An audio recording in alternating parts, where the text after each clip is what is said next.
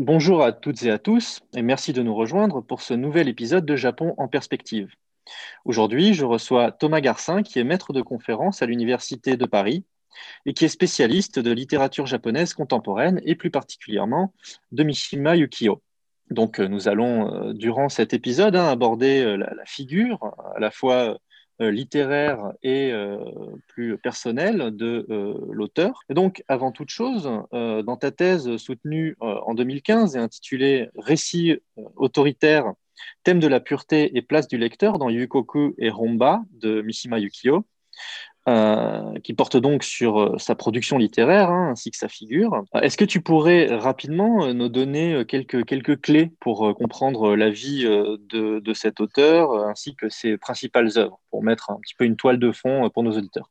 Ben, je vais essayer d'être bref, mais ça va être compliqué. la carrière de Mishima, on peut, la, on peut la diviser en trois grandes périodes. Euh, il y a la première, si on s'intéresse à la carrière, hein, donc il y a la première période qui est un peu celle des années de formation, donc euh, de la fin des années 30 euh, à la fin des années 40 à peu près. Ensuite, il y a la, période des années 50 et puis la période des années 60.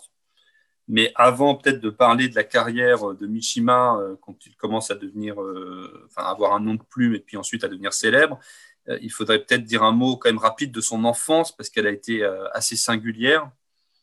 Euh, donc Mishima, c'est un nom de plume. Hein. Le vrai nom de Mishima, c'est euh, Hiraoka Kimitake. Hein. Hiraoka est son nom de famille, Kimitake son prénom. Il est né euh, le 14 janvier 1925 dans une famille plutôt aisée, mais aussi complexe, notamment parce que bah, son père, par certains côtés, n'a peut-être pas aidé en n'étant pas extrêmement présent. En tout cas, il a laissé ce Mishima, qui était donc l'aîné, être, euh, enfin l'aîné des garçons, être presque immédiatement enlevé par euh, sa grand-mère, Kiraoka Natsuko, qui était une femme euh, assez difficile, qui avait elle-même d'ailleurs des origines, enfin qui était d'une famille samouraï en fait, donc c'est ce qui explique d'ailleurs parfois peut-être certains éléments et peut-être une forme de complexe aussi de Mishima à cet égard, puisque Seule sa grand-mère, donc du côté paternel, euh, avait euh, des origines euh, alors qu'il a été scolarisé à l'école des pères, donc Kakushuin, où en fait la plupart de ses, par rapport à, la plupart de ses condisciples, c'était plutôt une, sorte de roturier en fait. Hein. mais surtout cette grand-mère, voilà, elle va, elle va l'élever dans sa chambre, presque en reclus, éloignée des autres membres de sa famille. Euh, et euh, Mishima va être un peu euh, contraint de jouer le rôle de confident, d'infirmier de, cette vieille femme qui est elle-même malade et, semble-t-il, assez lunatique. Donc, c'est vrai que quand on fait une thèse sur Mishima, il y a forcément des moments où on se met un peu à haïr ce, personnage de Mishima, ce personnage d'écrivain un peu omniprésent, narcissique, par beaucoup d'aspects, manipulateur, etc. Et euh, dans ces moments-là, il m'arrivait de repenser quand même à cette enfance très particulière qu'il a connue, qui permettait de, réactiver une forme de réactiver une forme d'empathie à son égard, parce que euh, voilà, euh, il s'est retrouvé quand même finalement presque enlevé par sa grand-mère. Il a commencé à vivre avec le reste de, sa famille, donc ses parents, frères et sœurs, etc. À partir de l'âge de 12 ans seulement. Et euh, c'est vrai que certains euh, aspects un peu antipathiques du personnage, comme euh, sa misogynie, sa gérontophobie aussi, hein, il détestait les vieux, son refus pathologique de la faiblesse, de la maladie, etc., se comprennent quand même mieux quand on sait l'histoire qu'il a eue et le rôle qu'a joué cette grand-mère, qui a par, ailleurs eu aussi un rôle extrêmement positif, puisque c'est une personne aussi très cultivée, amatrice de no, de kabuki, donc il y a tout un héritage aussi euh, littéraire qui vient de cette grand-mère, qu'il n'a d'ailleurs jamais euh, critiqué. Donc voilà, à l'âge de 12 ans, il quitte enfin le domicile de ses grands-parents pour vivre avec le reste de sa famille. Il devient alors euh, assez proche de sa mère et puis il, est aussi passionné très tôt hein, de, littérature et à tel point que son, il attire ses, premières compositions, euh, des poèmes hein, notamment, attirent l'attention d'un enseignant de euh, l'école des pères, donc du, du Kakushuin, euh, Fumio Shimizu, qui va l'intégrer au mouvement romantique japonais, donc le Nihon Romanra, auquel lui-même appartenait ou était, plus ou moins rattaché. Et c'est cet enseignant, hein, donc Shimizu Fumio, hein, qui va lui choisir ce nom de plume de Mishima Yukio. Et donc là, on est dans cette première période hein, de la carrière de Mishima, où il est encore en fait voilà, un, jeune homme, collégien, puis lycéen, du, du il écrit des textes qui sont vraiment un peu en phase avec l'esthétique Lomara du groupe auquel il est associé. Euh, donc euh, autour de Shimizu Fumio. Euh, et on a des textes qui sont eh bien, très lyriques, précieux, en phase aussi finalement avec une, certaine esthétique de l'époque, puisque le, le le Nihon Lomara, faisait partie des écoles littéraires qui finalement, dont, le message était par certains côtés en adéquation avec l'éthique ultranationaliste contemporaine. Hmm. Et donc, forcément, l'après-guerre va être une période de transition un peu difficile, euh, puisque euh, falloir que Mishima, euh, par certains côtés, se réinvente. Il est encore très jeune hein, et il va se retrouver un, nouveau mentor en la personne de Kawabata, écrivain célèbre avec lequel il commence à correspondre euh, en 1945. Et progressivement, il s'éloigne un peu de ce lyrisme esthétisant de ses premières années. Euh, ses textes commencent à s'inscrire dans un contexte plus contemporain, qui est aussi celui de ses lecteurs. Et de fait, euh, toute l'esthétique euh, Lomara n'était plus vraiment au goût du jour, puisque avec la défaite, ce ton un peu archaïsant, idéaliste, dont les thématiques sont, sont, souvent autour de la belle mort, etc., euh, du euh, Nihon Lomara euh, n'était plus vraiment d'actualité. Et l'aboutissement de ce virage, c'est la première grande œuvre de Mishima, qui est Kamen no Kokohaku, donc, hmm. donc Confession d'un masque hein, en français, roman qui vient de reparaître chez Gallimard dans une nouvelle et très bonne traduction de Dominique Palmé, donc, qui vient de paraître. C'était il y a un an déjà, mais avec le confinement, on ne se rend plus compte de la, chronologie, mais euh, j'encourage tous ceux qui n'ont pas encore lu euh, Confession d'un masque et euh, n'auraient pas la, possibilité ou le courage de le lire en japonais, de prendre la peine de le lire au moins en français. Mais c'est un roman qui est paru en juillet 1949 et qui narre la quête par un jeune homosexuel d'une normalité refusée. C'est un texte d'un réalisme froid, parfois presque clinique, et qui est en fait vraiment un rejet très clair en fait de sa période précédente, donc de, ce romantisme un peu éthéré des premières années. Euh, et, par certains côtés, d'ailleurs, il y a une dimension euh, autoparodique, puisque euh, certaines parties du roman, notamment une sorte de poème en prose adressé à Saint-Sébastien, qui fait figure un peu en fait de, parodie de, Mishima par lui-même, où il parodie le ton qu'il avait dans la période précédente. Et c'est le roman qui va lancer sa carrière puisqu'il reçoit un accueil très favorable de la part du monde littéraire et euh, il propulse ce jeune écrivain qui est alors âgé de 24 ans sur le, sur le devant de la scène. Euh, et euh, on entre dans cette deuxième moitié finalement de la carrière de Mishima que sont les années 50. juste sur Kamen de Kokohaku, c'est un.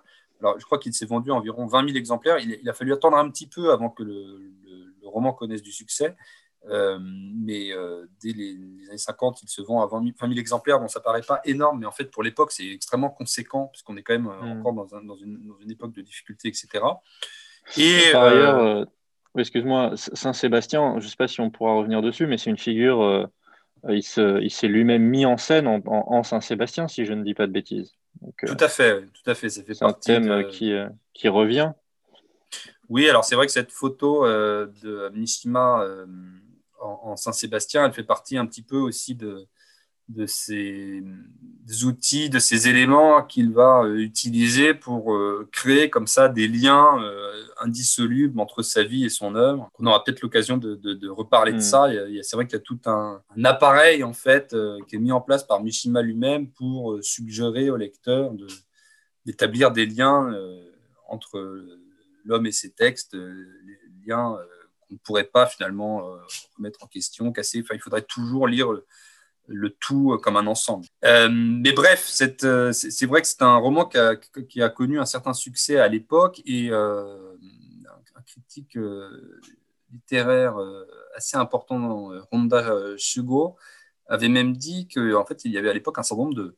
Il y avait beaucoup de d'épigones en fait, hein, beaucoup de gens qui plagiaient même Mishima qui plagiait le ton Kamen no Kokoraku, alors que voilà, il s'agit du d'une œuvre d'un jeune auteur de 24 ans. Euh, après, voilà, les années 50, c'est difficile de, les, de, résumer toute cette période-là, parce que c'est une période de la carrière de Mishima qui est, très riche, qui est une période extrêmement prolifique. Euh, il se met aussi au théâtre, il écrit beaucoup d'essais littéraires. Euh, le ton des œuvres du début, de la, du début des années 50 est souvent assez sombre, donc un peu en phase finalement avec le ton de la littérature d'après-guerre, Sengo Bungaku, Sengo Ha. Bon.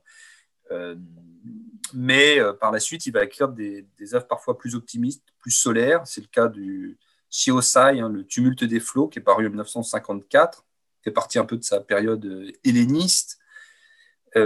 et puis en 1956 paraît Le Pavillon d'Or, roman d'une grande richesse stylistique et thématique, donc Kinkakuji en japonais.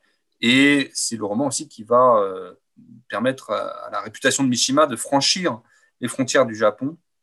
Euh, son œuvre commence à être traduite euh, à l'étranger. Euh, Shirosai, Kinkakuji et Kamen no Kokoraku font partie des premières œuvres traduites. en français, la, première traduction de Mishima du japonais, enfin d'ailleurs la première traduction de Mishima, hein, c'est justement Le Pavillon d'Or hein, en 1961 par Marc Mécréon. Ensuite, donc, dans les années 60, euh, on rentre un peu dans cette euh, dernière partie de la carrière de Mishima. Il, euh, alors, par certains côtés, tout semble lui sourire. Il est connu, il gagne plutôt bien sa vie. Il organise dans sa nouvelle maison des soirées dispendieuses auxquelles sont conviés des personnalités du monde artistique, des sportifs, des critiques influents, de jeunes écrivains. Donc c'est quelqu'un qui a aussi un, rôle un petit peu finalement comme ça dans le, dans le, dans le monde littéraire, euh, artistique euh, de l'époque. Euh, il se met à... alors, il a un côté aussi un petit peu touche à tout, Mishima, donc il se met aussi à, participer à des films, donc il s'essaie un peu au métier d'acteur, sans grand succès d'ailleurs. il pratique de façon intensive le, le, culturisme ainsi que divers sports comme la boxe ou le kendo. Et il devient aussi père de famille puisque sa fille euh, Noriko naît en 59 et son fils euh, Ichiro en 62. Mais euh, c'est aussi une période difficile. En 59, Mishima subit l'un de ses plus grands échecs, qui est la maison de Kyoko, Kyoko no Ie, qui devait être la première grande œuvre de sa maturité et qui a reçu un accueil très négatif. c'est un gros roman de 800 pages qui était paru en deux tomes et qui fait d'ailleurs partie des œuvres qui n'ont euh, jamais été traduites. Alors, je crois qu'il y a une traduction en italien, oui, il y a une traduction en italien, mais pour le reste, ça n'a jamais été traduit, et un peu à raison, parce que ce n'est pas. Euh, c'est effectivement une œuvre qui a été un peu euh, ratée. Et ce qu'on reproche à Mishima dans Kyoko no Ie, c'est d'avoir fait un roman trop auto-centré, en fait, puisque finalement, les quatre personnages principaux de ce roman incarnaient quatre aspects de sa personnalité. Et ça, c'est quelque chose, c'est une critique qu'on va souvent entendre, en fait, au sujet de Mishima.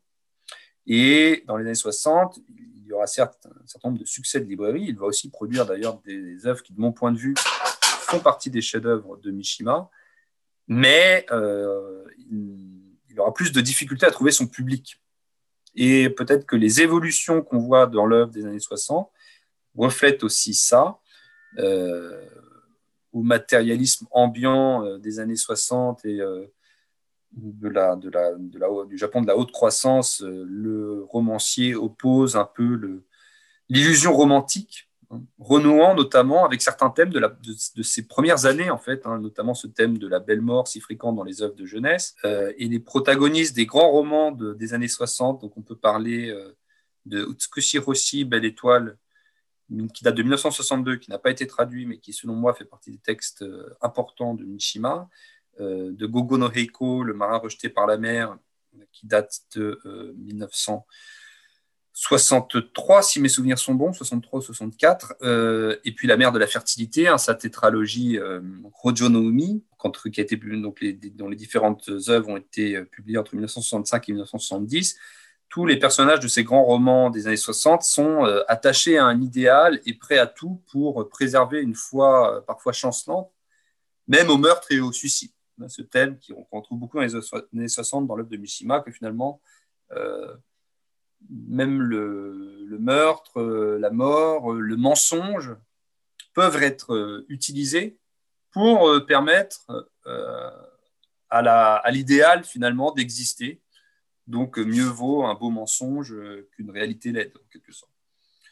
Et c'est dans, cette donc, dernière partie de, dans, cette dernière partie de sa vie que Mishima va petit à petit euh, un peu se, se, convertir finalement euh, dans l'idéologie ultranationaliste ou investir sa soif d'absolu dans cette idéologie-là. Euh, cette nouvelle orientation politique, elle apparaît relativement peu dans son œuvre romanesque, mais il a beaucoup défendu ses convictions dans la presse, dans des essais politiques, à partir de 66-67. Et euh, voilà, il se rapproche bientôt de l'extrême droite euh, étudiante et va créer en 1968 sa milice paramilitaire, donc euh, la Société du Bouclier, Tatenokai. Et, et, le 25 novembre 1970, il se suicida par éventrement au quartier général des forces d'autodéfense en plein centre de Tokyo, après avoir vainement tenté de rallier les soldats à sa cause. Voilà un peu, en quelques mots, la carrière et la vie de Mishima. Merci. Je pense que si les étudiants écoutent ce podcast, euh, ils ont directement leur description de la vie de Mishima pour, pour, euh, pour un papier qui pourrait leur être demandé. Euh, mais pour, donc pour rentrer peut-être un petit peu plus dans le, dans le vif du sujet sur, sur Mishima, dans ta thèse, tu, tu évoques notamment le, problème lié au fait que l'œuvre de Mishima est trop souvent lue à travers le prisme de sa propre vie. il s'agit d'un problème euh, récurrent hein, de la littérature. Il y a beaucoup, évidemment beaucoup d'auteurs euh, sont sujets à ça, Hugo, Baudelaire, euh, Céline. et d'ailleurs, en, 54, hein, en 1954, à titre posthume, est publié un recueil de, Proust qui est titré Contre Sainte-Beuve. Donc, Sainte-Beuve, hein, qui est un des principaux théoriciens d'une critique qui lie intimement l'œuvre à l'auteur.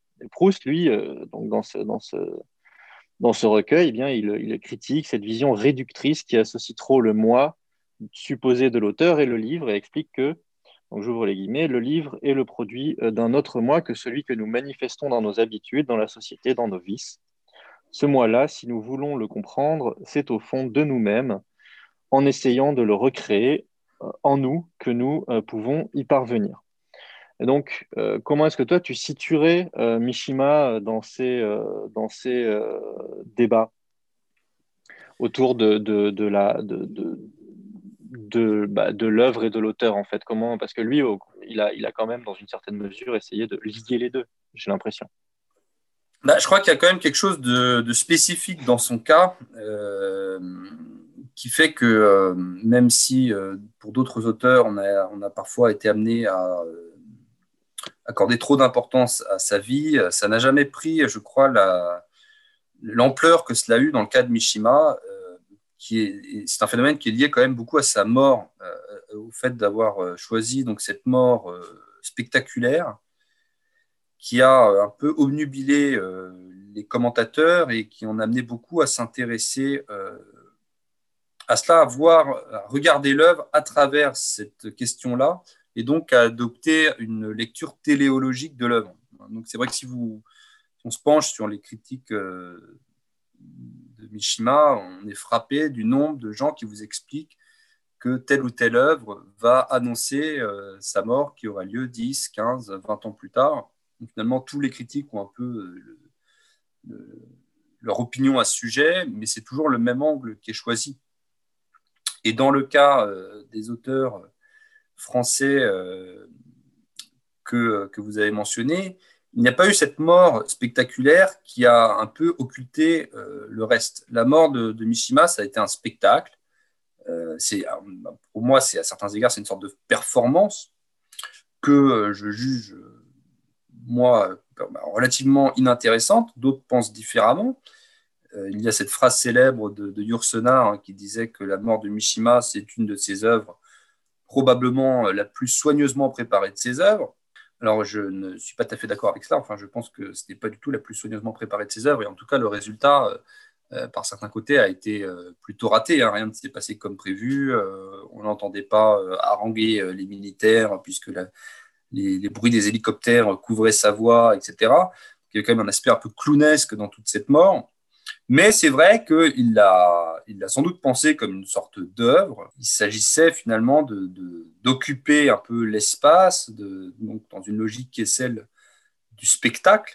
Et comme c'est conçu un peu comme une œuvre, comme un produit finalement esthétique en soi, euh, ça, ça, ça, crée aussi une sorte de... Enfin, ça, floue, ça, ça floute les frontières entre euh, la vie et l'œuvre finalement. Euh, et Mishima a aussi tout fait. Donc, on avait évoqué par exemple cette photo où il, de, de Mishima lui-même en Saint-Sébastien. il a, sa mort elle-même, le fait par exemple qu'il a choisi de signer le dernier top de sa tétralogie le jour de sa, de sa mort, alors qu'en réalité, euh, le texte était fini euh, depuis euh, plusieurs semaines. Mm. il, a, il, a, comme ça disposé un certain nombre de signes pour suggérer qu'il y avait une sorte de circuit fermé entre sa vie, sa mort et son œuvre, et qu'il fallait finalement toujours circuler dans cet espace-là. Et c'est ce que les critiques ont fait, en fait, finalement. C'est un peu enfermé dans euh, un cercle herméneutique. On va de la vie à l'œuvre, de l'œuvre à la vie. Euh, enfin, c'est plus le cas aujourd'hui, hein, mais pendant longtemps, euh, je dirais jusqu'aux années 90, c'était quand même ce paradigme-là qui était dominant. Tu as évoqué Sainte-Beuve de Proust.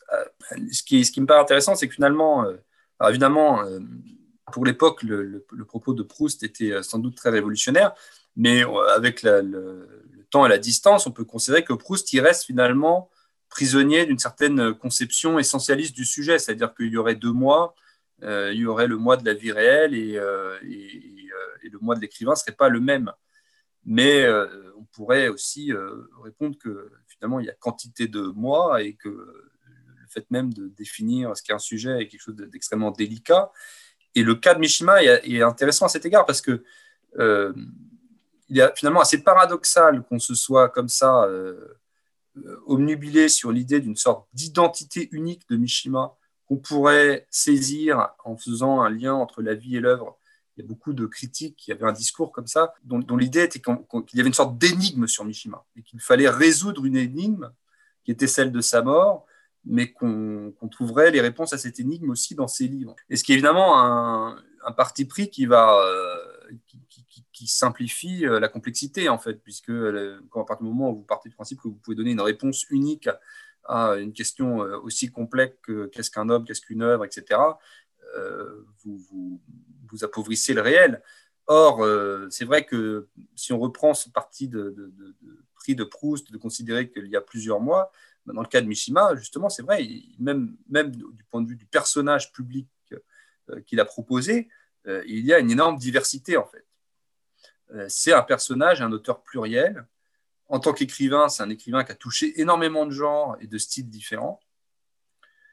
Et euh, c'est aussi un personnage euh, qui avait de multiples facettes, qui était connu pour son engagement ultranationaliste à la fin de sa vie, mais qui était aussi connu pour être un écrivain gay, qui s'exhibait dans les magazines People, qui a fait du cinéma, qui a été un modèle photographique, qui a écrit aussi bien sur la littérature classique que sur les sports, les Jeux olympiques, euh, le cinéma, euh, Disneyland, la psychanalyse, euh, les Beatles, tout, ce que vous voulez. Et, moi, c'est vrai que finalement, ce qui est surprenant, c'est que pendant tant de temps, on soit, on, soit resté avec cette obsession d'une unité en fait de l'objet Mishima alors que euh, si on se penche aussi bien finalement sur sa vie que sur son œuvre, ce qui frappe, c'est euh, la dimension plurielle, la variété, la diversité, l'ambivalence, euh, etc.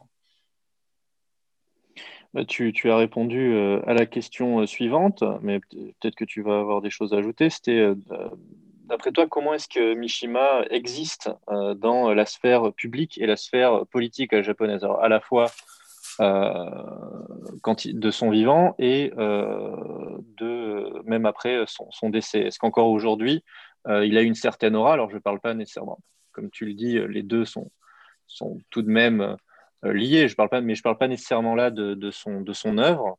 Voilà, est-ce qu'il garde encore aujourd'hui une certaine aura Des gens ont un intérêt pour lui dans, ce, dans ces cadres-là? Ben, L'image de Mishima au Japon, elle est. alors, par certains côtés, il, y a eu quand même, euh, je crois, euh, longtemps autour de Mishima un peu le, même phénomène qu'en France autour de Céline, c'est-à-dire que c'était à la fois euh, un, auteur qui sentait un peu le souffre en raison de l'engagement qu'il a eu à la fin de sa vie, et d'ailleurs, il fait pas partie des auteurs, par exemple, qui sont étudiés à l'école, etc. Mais en même temps, qui était extrêmement connu pour être euh, un grand styliste, un grand écrivain, euh, qui avait une grande maîtrise euh, du, japonais, qui proposait des, œuvres d'une grande richesse lexicale, très dense en kanji, etc. Donc il a toujours eu un peu cet aspect double.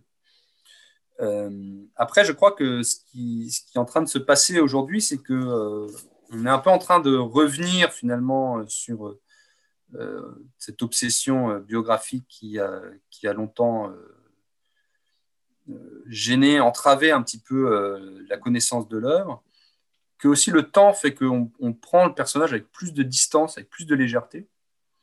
Et donc, on, je pense qu'on est dans une période où on redécouvre, au Japon même, l'œuvre de Mishima, des aspects méconnus de son mmh. œuvre, qui tient aussi au fait qu'il y a une, une nouvelle maintenant ça, commence à dater, mais enfin qu'il y a une nouvelle publication des œuvres complètes euh, au début des années 2000, dans lequel il y avait des textes qui, étaient inconnus euh, ou qui avaient été écrits sous pseudonyme, sous un autre pseudonyme que Mishima, qui avait été intégré. Euh, il y a aussi bah, tout simplement le fait que le paradigme critique n'est plus le même, donc on, s'intéresse à d'autres aspects et peut-être justement à, cette diversité ou, plus à son travail textuel, etc. Il peut y avoir ensuite des, éléments de détail, mais qui finalement ont, des rôles des fois déterminants. Par exemple, il y a une adaptation de euh, Utsukushi Roshi. Donc, Utsukushi Roshi, c'est un roman euh, de science-fiction, mais qui aurait plus d'une sorte de science-fiction parodique qui met en scène euh, des personnages qui appartiennent à une famille nucléaire, tout ce qui est de plus banal, et qui se persuadent qu'ils sont, sont des extraterrestres dont la mission est de sauver la Terre. Et en fait, il y a une adaptation filmique de, ce roman-là. Donc, ce genre d'élément voilà, fait partie des choses qui vont euh, permettre de, changer un peu l'image de Mishima. donc là, tu parles de, de Utsukushi Roshi euh, et de peut-être. Euh, il, a été, il, a été, il a été traduit, hein, Utsukushi Roshi. Si je non. dis pas de bêtises. Non, il n'a pas, pas, été traduit. Non, il est en ils sont en train de le traduire en anglais, je crois. Il y a une traduction qui est prévue en anglais. Il n'est pas traduit. Ben c'est très bien, ça m'amène à ma, à ma, question suivante. Donc, quelle, part en fait des, écrits de Mishima, euh, en gros, hein, n'a connu aucune traduction euh, en français et peut-être même en langue euh, occidentale. C'est-à-dire quelle part de, ces écrits ont pu être consultés par, le, reste du public mondial hors du Japon. Oui, alors j'avais des, chiffres très précis, il faut que je vous les retrouve, mais si je ne me trompe pas, en français, Mishima c'est 12 euh, romans, une quinzaine de nouvelles et euh, un essai. Sur euh, une œuvre qu'on estime à... Pardon, vas-y, vas-y. À bah justement, alors c'est 40 volumes en œuvre complète et en japonais, c'est donc 34 romans, 165 mm. nouvelles, 13 pièces de théâtre. Alors, il, y a, quand même 4 pièces de théâtre aussi en français. Donc, en, français, on doit avoir à peu près 12 romans, une quinzaine de nouvelles, 4 ou 5 pièces de théâtre, euh, et un essai. En, japonais, on a 34 romans, 165 nouvelles, 13 pièces de théâtre et 34 recueils d'essais. 30, pas essais, 34 recueils d'essais. Euh, donc, euh, en fait, je, n'ai pas fait les calculs, mais je ne sais pas, on n'est on n'est pas au-delà de 20% de, ce qui a été traduit en français ne représente pas plus de 20% de la production complète de Mishima. Euh, c'est vrai que c'est une œuvre monumentale. Euh, Mishima avait un rythme de vie extrêmement euh, rigide. tous, les, soirs, à partir de minuit, il écrivait, et ceci jusqu'à 6 heures du matin. et ensuite, il dormait de 6 heures du matin à midi à peu près. Et tous les jours de sa vie, c'était comme ça. Donc, c'est vraiment un, graphomane et je le remercie d'avoir mis fin à ses jours pas trop tard parce que bon, pour ceux qui se spécialisent dans son œuvre, ça facilite les choses. et c'est vrai qu'il a écrit une œuvre aussi très variée. Vous avez des, romans qui relèvent vraiment de ce qu'en japonais on appelle Junbungaku, la littérature blanche, on dirait en français, hein, littérature pure, littérature blanche, comme Kinkakuji, Kamen no Kokohaku, donc le pavillon d'or, Confession d'un masque que j'ai évoqué. Mais il a aussi écrit des romans populaires, parfois assez loufoques d'ailleurs. Hein, à cet égard, en français, il y a eu quelque chose d'intéressant, c'est la, traduction récente de Inuchi Urimas, donc Vie à vendre, qui est paru en février dernier chez Gallimard, dans une traduction de Dominique Palmé. Et c'est un roman assez surprenant qui relève un peu du délire littéraire. Et c'est assez intéressant de voir d'ailleurs la réaction qu'il a suscité dans la presse en France. C'est-à-dire que beaucoup de gens ont dit Mais ça alors, Mishima, je ne n'avait pas du tout cette image-là de son œuvre, euh, parce que voilà, on a construit un peu une image prédéfinie de Mishima à partir de ce qu'on avait, à partir de ce qu'on qu'on connaissait, mais en fait, c'est très réduit par rapport à ce que représente l'ensemble de, l'œuvre de Mishima. Il y a peut-être un, attendu aussi euh, d'une certaine, euh, d'une certaine vision artistique japonaise, je mets tout ça entre guillemets. On peut trouver ça avec Takeshi Kitano aussi, qui est connu pour ses films les plus artistique, euh, alors qu'il euh, il a une carrière à la télé euh, où il se déguise en homard géant. Mais effectivement, il y a, il y a, il y a cette dimension-là qui tient, notamment dans le cas de Mishima, à sa mort, qui a fait qu'on a projeté sur lui l'image d'un écrivain difficile, sérieux, sombre, ayant des aspects très nihilistes, etc. Ce qui n'est pas faux non plus, mais en fait qui ne correspond qu'à une facette de, de son œuvre. Et d'ailleurs, euh, là-dessus, sur, sur toute son œuvre, euh, alors selon toi, je sais que c'est subjectif, mais, mais quelle, quelle, parmi les, les, œuvres non encore traduites, euh, lesquelles tu penses mériteraient d'être traduites bah, Alors, moi, je pense qu'il y a. Oui, oui, il, y a, il y, a deux choses, moi, qui, à mon avis, mériteraient d'être traduites. Alors, d'abord, il, y a les essais, parce que Mishima a écrit beaucoup d'essais littéraires. Euh, qui sont parfois très intéressants. il était aussi connu et reconnu euh, pour ça de son vivant. Ses contemporains, euh, il connaît très bien d'abord la littérature de ses contemporains. Et ses contemporains, souvent, ont, ont, loué la qualité de son analyse, son analyse de leurs propres œuvres, sa compréhension de leur propre travail. Donc il y a vraiment une dimension comme ça d'écrivain critique et aussi théoricien par certains côtés, qui est à la fois capable euh, de, théoriser son art et de le pratiquer avec talent. Et ça, c'est assez rare euh, chez les artistes de façon générale, et chez les écrivains aussi. Euh, et donc, je pense que tout cet, aspect-là, ce pan-là de son œuvre mérite vraiment d'être traduit et il offre aussi des éclairages très intéressants sur sa conception de la littérature. Après, il y a, je pense, justement ces, romans, ces œuvres narratives qui euh, ne correspondent pas euh, à l'image qu'on se fait de lui. Donc j'avais évoqué Otsukoshi Roshi, euh, cette espèce de, parodie de science-fiction millénariste qui est à la fois un roman sérieux et en même temps assez drôle. Et puis peut-être sans doute d'autres œuvres de, de, sa production de littérature populaire qui, qui mériteraient d'être traduites parce que Mishima euh, se contrôle beaucoup en tant qu'écrivain. Et euh, on, estime qu'une euh, page de, littérature sérieuse, il y passait cinq fois plus de temps qu'une page d'un roman populaire. Et comme hmm. il passe beaucoup moins de temps à écrire, bah, il se contrôle moins. Et du coup, il y a des choses des fois beaucoup plus intéressantes, ou en tout cas plus rafraîchissantes, qui, qui apparaissent dans cette production-là. Est-ce que, est-ce qu'au Japon, euh, parce que bon, en France, je pense qu'on peut dire, voilà, on a parlé un instant à Mishima, cette image, cette image de, de l'auteur, de l'auteur difficile.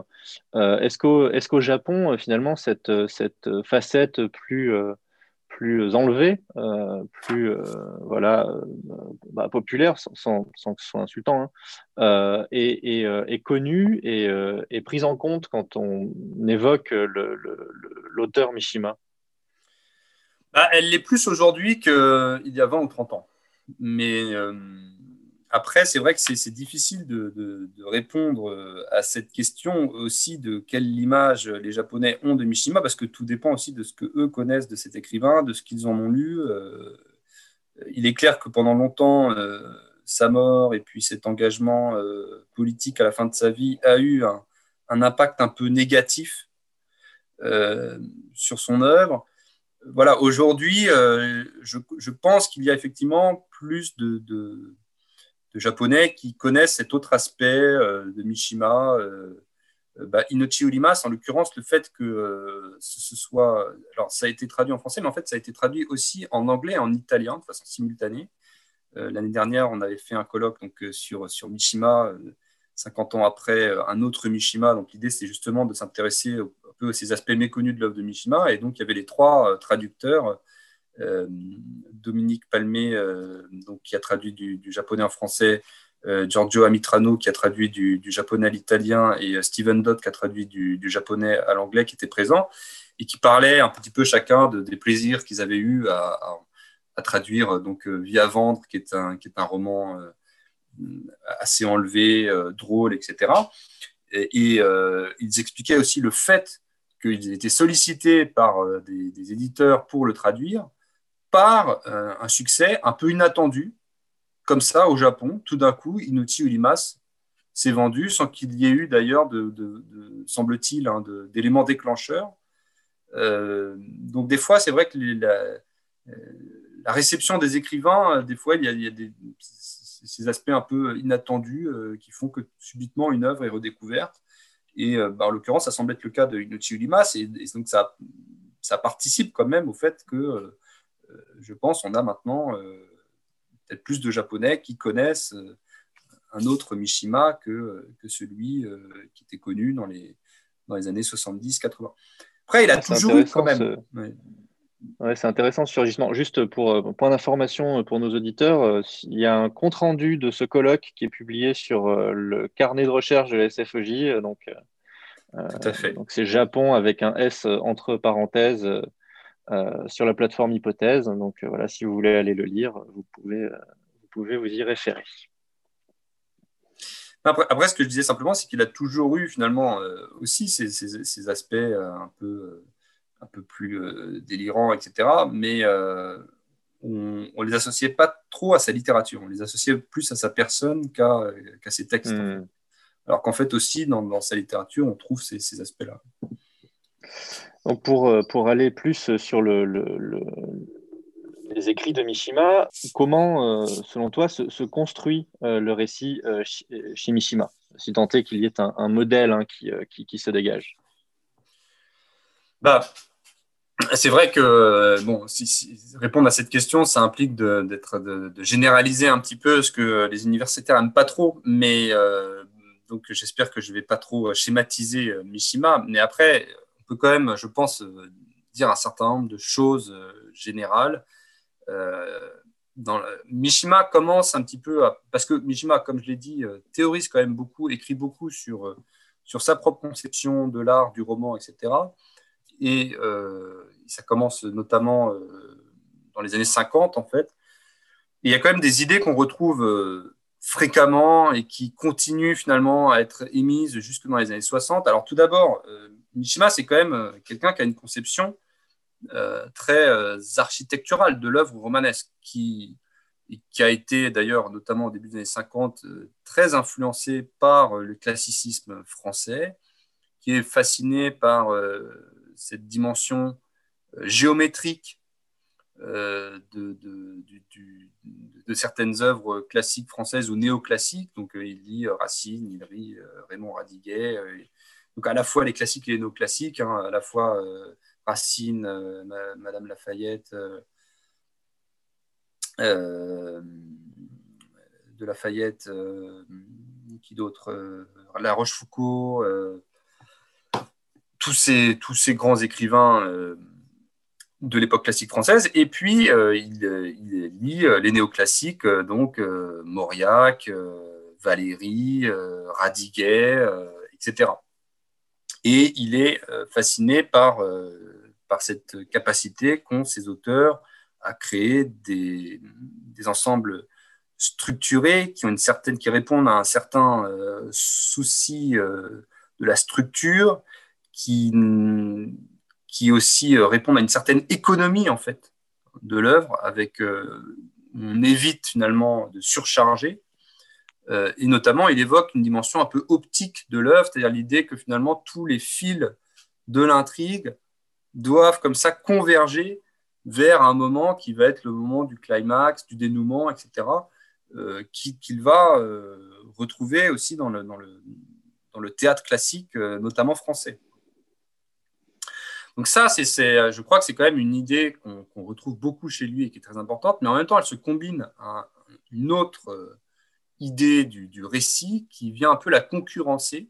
Et je crois que euh, Mishima est aussi intéressant pour cela, qui est que euh, une œuvre réussie, ce n'est pas une œuvre parfaite. Ce n'est pas une œuvre qui, euh, qui serait lisse et qui, qui, remplirait toutes les cases, même au niveau de la structure, etc. Il faut qu'il y ait dans un ensemble très maîtrisé quelque chose qui vienne fissurer qui viennent euh, déconstruire, euh, qui viennent détruire finalement euh, cet ensemble très agencé. Et ça, on retrouve plein d'images. Alors moi, une image que je, cite souvent, mais on en, trouve d'autres en fait. Hein. Mais de, Mishima, c'est il compare l'œuvre, l'artiste à un, enfant qui joue avec des cubes, qui crée comme ça une structure avec des cubes de bois, et dit le, grand artiste, c'est pas celui qui va euh, laisser sa structure parfaite, son petit château de cubes de bois, c'est celui qui, qui rajoute le dernier cube, qui va faire que tout s'écroule. Euh, et en fait, alors il y en a des images comme ça, il en développe d'autres, hein, en fait, mais qui reviennent toujours un peu avec la, à la même idée qu'il faut à la fois que ça soit très structuré, très, structuré, très construit, euh, avec cette logique architecturale, géométrique, optique, etc. Et en même temps, qu'il y ait des éléments qui euh, viennent fissurer tout cela. Mais ces éléments, ils ne relèvent, euh, ils relèvent pas d'une impureté euh, qui, qui, serait là par hasard, mais d'une construction aussi pour le coup. Oui, alors je pense que effectivement, si on, si on s'intéresse à ces essais, on voit que cet aspect-là lui-même est, est, pensé et construit. Néanmoins, quand on lit Mishima, des fois, effectivement, on a ce sentiment de, euh, euh, de oulala, mais c'est bizarre, de, disharmonie soudaine d'un mmh. élément comme ça. On se dit, mais qu'est-ce que ça vient faire là? Euh, je, Donc, je pense que peut-être aussi, par certains côtés, c'est aussi un moyen, le fait d'avoir élaboré tout ce discours peut peut-être aussi, on pourrait voir le problème dans l'autre sens, c'est-à-dire qu'on sait que c'est peut-être un moyen pour Mishima de légitimer des, certaine légèreté qu'il s'autorise des fois euh, dans, l'œuvre.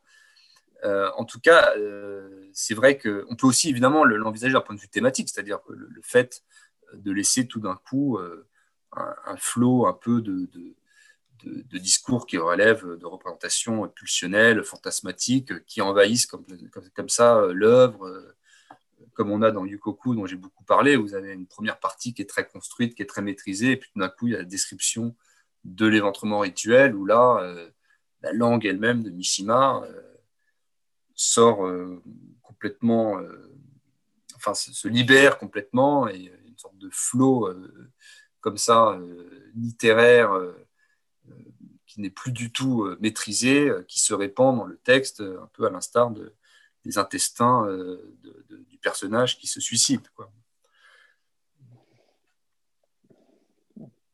Yukoku, hein, pour, pour les auditeurs, c'est une, une nouvelle, c'est ça? C'est pas un roman Oui, c'est une, une nouvelle. Il y, a, longtemps.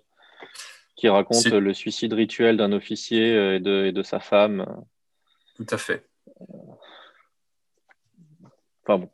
Moi, je conseillerais de le lire, je trouve ça assez intéressant. C'est vrai que tout à coup, parler d'éventrement, bon, est-ce que ça donne envie? Il faut. Euh, pas, pas, après le déjeuner. Voilà. Euh, donc, bah, s'il y a ce modèle, est-ce qu'il y a euh, par ailleurs des, euh, des, des, cas où il, où il le transgresse complètement, où il décide d'aller contre ou, non, où il a tendance à vraiment coller à, son, à, son, à, ben, ça? ben, Je crois qu'il y a des cas, en fait, il y a des cas où en fait. alors, c'est intéressant parce que finalement, le, le choix qu'il fait, ça implique un équilibre quand même assez précaire entre quelque chose de très maîtrisé et quelque chose qui ne l'est pas du tout. Et donc, euh, le, fait qu'il y ait des œuvres ratées, en fait, souvent, ça relève un peu. Les œuvres ratées de Mishima, finalement, elles, elles, relève un peu justement de ces œuvres qui soit sont trop dans la maîtrise, que Konoye, c'est un peu ça, tout est trop pensé, tout, tout est trop maîtrisé, soit au contraire, peut-être des fois sont, trop dans le délire pulsionnel, fantasmatique, etc.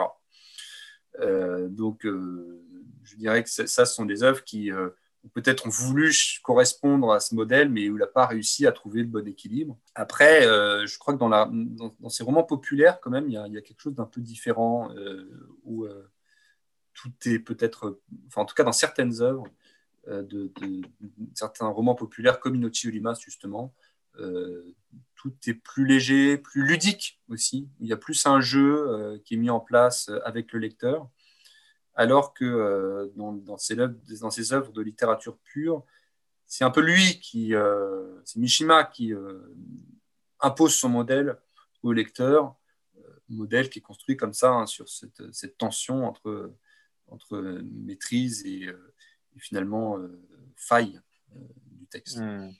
Alors, dans, tes travaux, tu abordes la, question de la séduction de Mishima. Euh, bon, on revient encore hein, sur, cette figure euh, de, Mishima. Est-ce que tu peux euh, nous en dire plus?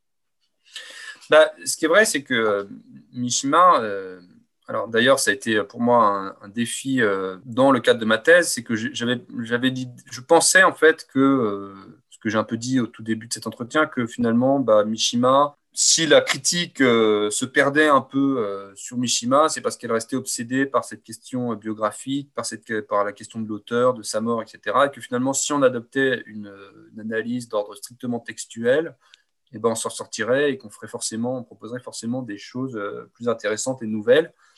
Or, je me suis rendu compte au bout d'un, malheureusement déjà plusieurs années de thèse, mais que en fait, c'était pas le cas. C'est-à-dire que Mishima euh, contrôle aussi ses, lecteurs de l'intérieur, pas seulement par euh, l'appareil qu'il a mis en place à travers sa vie, ses essais, dans, le, dans, les, textes narratifs eux-mêmes, dans les romans, etc.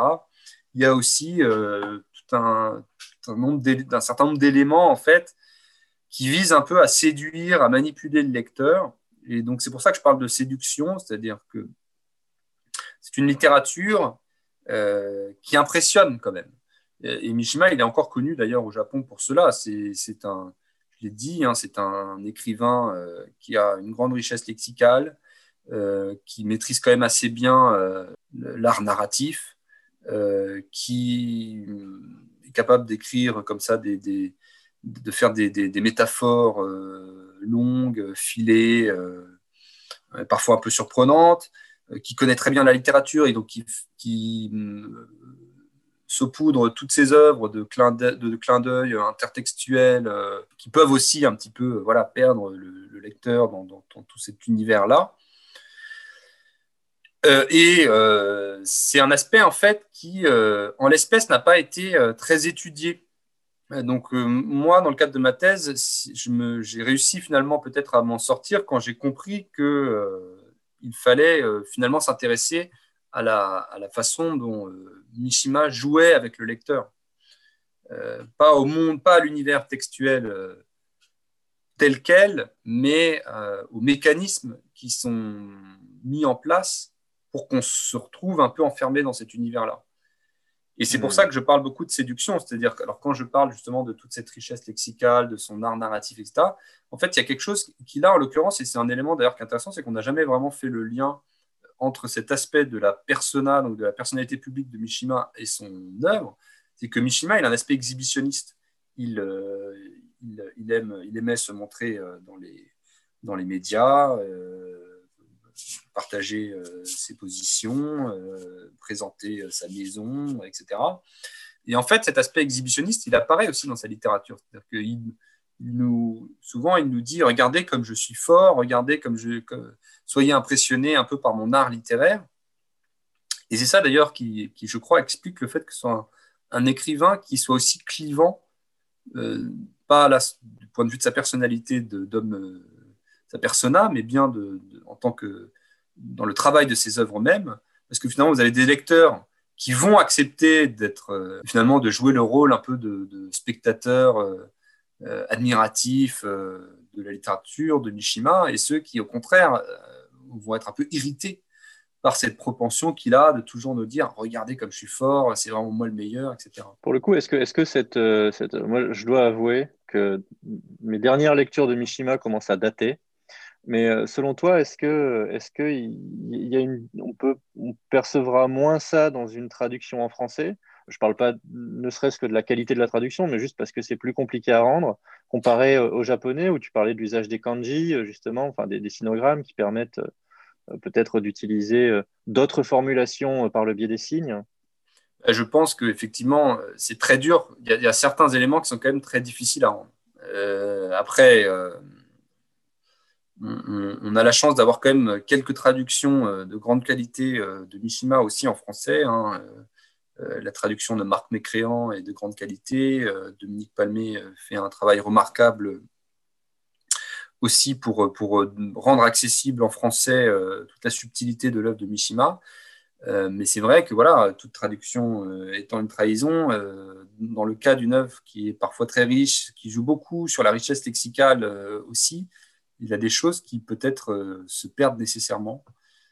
Notamment la richesse lexicale, c'est pas toujours facile à rendre parce qu'elle ne va pas opérer exactement au même niveau en français et en, en japonais. après, moi, une une, piste que j'avais euh, évoquée dans le cadre de ma thèse, c'était euh, de voir si on ne pouvait pas euh, peut-être rendre certains aspects de la littérature de Mishima en s'inspirant des, décadents français de la fin du 19e qui justement jouent beaucoup sur la richesse lexicale. Huysmans, Villiers de l'Isle-Adam, Léon Blois, tous ces écrivains alors qui sont, un peu oubliés maintenant, mais qui ont fait de la question lexicale un peu l'un des, premiers leviers finalement euh, de leur expression littéraire. Mais là, voilà, il faudrait passer beaucoup, beaucoup de temps euh, pour, euh, pour, voir si c'est possible et, ce serait vraiment un, un travail sans fin hein, finalement que, si on voulait. Je, je, ne sais pas si c'est faisable en fait. Hein. Il faut hmm. peut-être accepter aussi que certaines choses ne puissent pas être rendues en français. Tu parlais de, en rapport avec cette, cette, séduction de Mishima, tu, tu parlais du fait qu'il montrait sa vie, qu'il, bah, tout comme il se, il se montre euh, à ses lecteurs.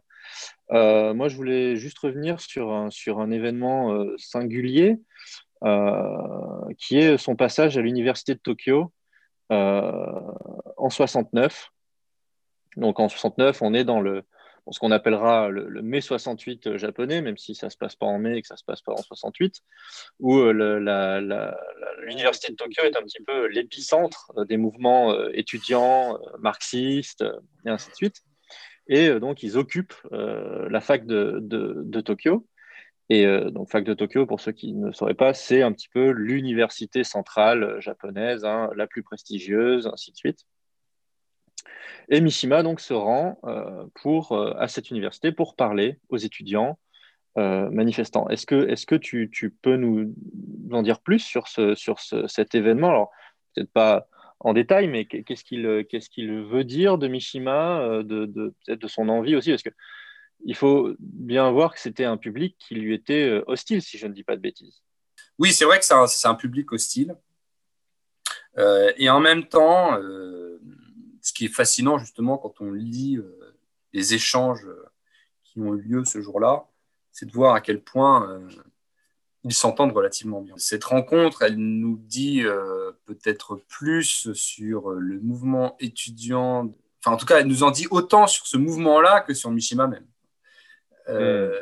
Elle nous dit, bon, déjà, ce qui est frappant, c'est quand même le, je crois que ça témoigne aussi euh, de, l'aspect un peu coquille vide de, euh, de l'engagement politique de Mishima. C'est-à-dire que Mishima, ce qui le passionne, euh, c'est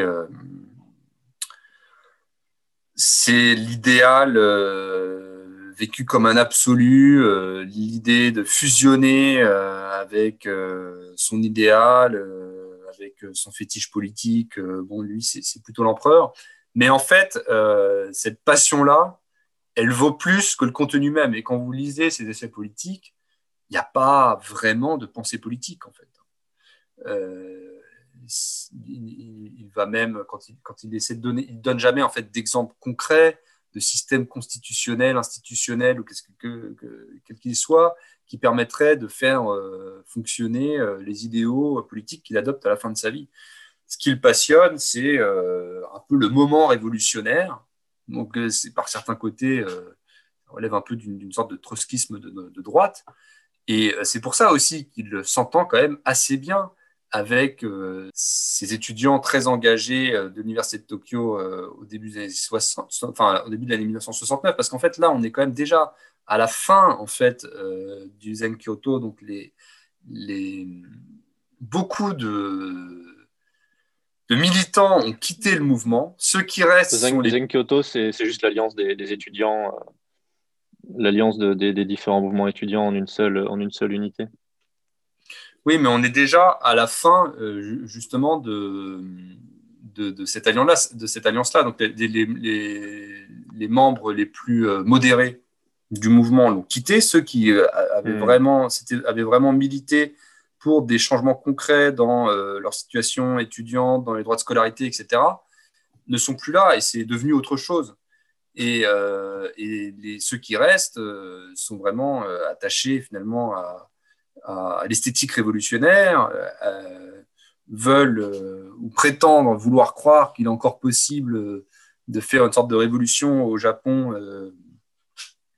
qui transformerait radicalement système euh, politique. Et en fait, ils ont la Mishima et ces étudiants-là ont euh, la même euh, haine du, monde petit bourgeois, de, la démocratie un peu figée, institutionnalisée. Et ce qui, est, ce qui est surprenant, c'est à quel point ils s'entendent relativement bien sur certains points, au point que la phrase la plus connue de, cet échange c'est euh, Mishima qui leur dit euh, ajoutez l'empereur et euh, ajoutez l'empereur à votre, votre rhétorique et c'est bon, nous pouvons y aller ensemble. Donc finalement, ça témoigne quand même du fait que bah, le contenu n'a plus beaucoup d'importance. ce qui compte finalement, c'est la passion et l'élan révolutionnaire. Donc contentez-vous de rajouter l'empereur et c'est bon, on peut faire le même combat c'est vrai qu'à ce moment-là, hein, les, mouvements étudiants euh, s'enfoncent un peu dans le, dans le jusqu'au boutisme. Bah on est, oui, voilà, on n'est pas très loin de. D'ailleurs, c'est ce, qui va, ce qui va se passer par la suite, hein, sans même parler ensuite de, de l'armée rouge japonaise et de, des histoires de. ils s'entretuent dans les montagnes. Oui, oui. Histoire un petit peu ridicule. Euh, passe, je passe un petit peu du, du, coq à l'âne, euh, mais je pense qu'un de, un, des éléments qui ressort euh, chez, chez, chez Mishima, c'est donc le, rapport euh, au corps. Hein. On peut parler, on parlait de cette, de, de cette image de, de Saint-Sébastien, euh, de la photo qu'il a prise, de, des différentes photos où il est torse nu, en, en fundoshi, toujours le corps un petit peu lustré comme ça. Donc j'aimerais peut-être, si tu peux, savoir si tu pouvais revenir sur, sur euh, son, rapport à la sexualité et, au corps. Hum, c'est difficile de, tout euh, résumer. Euh, il y a Mishima lui-même confesse que finalement il découvre le corps assez tard dans sa vie. C'est au milieu des années 50 qu'il commence à pratiquer le culturisme et qu'il cherche finalement à, habiter son corps euh, d'une nouvelle manière. Et euh, quand on regarde les photos euh, de, Mishima jeune, enfant, adolescent, même jeune homme, ce qui frappe, hein, c'est son aspect malin, presque maladif par certains côtés. En tout cas, il est très, très maigre et il a, d'une certaine manière, voulu reconstruire son corps et euh, alors, je ne sais pas si j'ai beaucoup de choses intéressantes à dire à ce sujet, mais ce qui me, paraît intéressant, c'est finalement justement cet aspect fabriqué, construit, qu'on retrouve un peu et qui est assumé aussi dans sa littérature. L'idée que, euh, et c'est un thème qu'on va retrouver beaucoup dans les textes des années 60, en fait, c'est le, thème démiurgique, l'idée qu'on peut créer comme ça une réalité à partir de rien, qu'on va retrouver notamment sur la question de l'idéal, par exemple.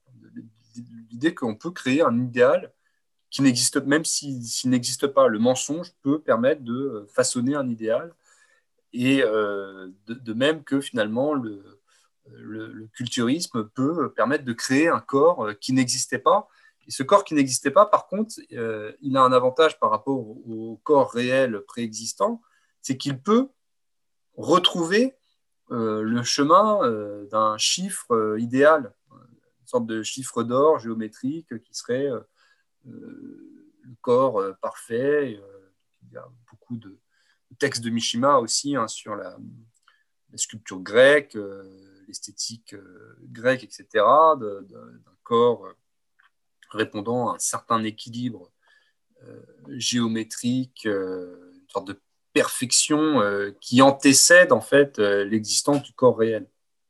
Même si, euh, d'ailleurs je crois que c'est le cas aussi hein, par certains côtés de la statuaire grecque, même si finalement cette réalité-là n'est pas une réalité qui, qui, est complètement concrète, qui, qui, répond forcément à une forme d'abstraction et euh, d'irréalité. Donc voilà, moi, c'est cet aspect-là qui me fascine, en fait, euh, enfin, que je trouve intéressant sur, sur tout l'aspect, euh, tout le développement sur le corps chez Mishima, plus que des considérations que je trouve des fois un peu oiseuses sur Mishima, écrivain de la chair, etc.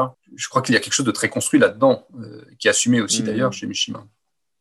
Est-ce que, est que, cela, justement, on le, retrouve, on le retrouve dans, dans, dans, dans ses romans, euh, dans, dans, ses, dans ses écrits, au niveau de ses personnages, ainsi de suite? Est-ce que ce sont des thèmes qui, qui, reviennent ou pas du tout?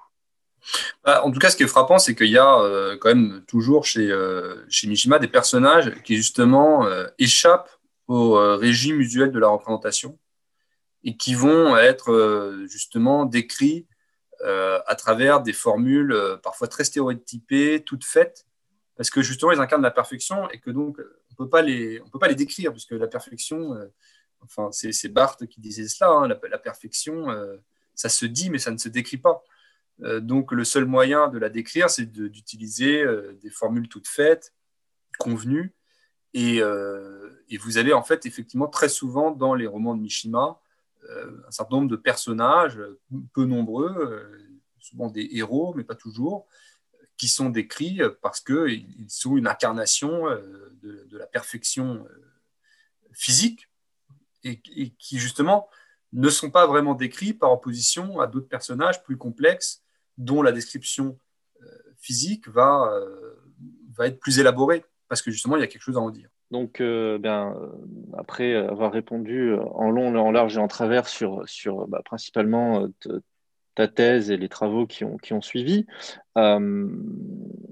sur quoi travailles-tu actuellement? Est-ce que tu restes encore sur les rives michimiennes ou, essayes-tu de, de, voguer vers d'autres horizons? Bah, ça fait euh, longtemps que j'essaie de voguer vers d'autres horizons. En fait, j'ai commencé à travailler sur euh, Abe Kazushige, qui est un écrivain euh, contemporain et vivant, que je n'ai pas encore eu l'occasion de rencontrer, mais que j'espère rencontrer lors d'un prochain voyage au Japon.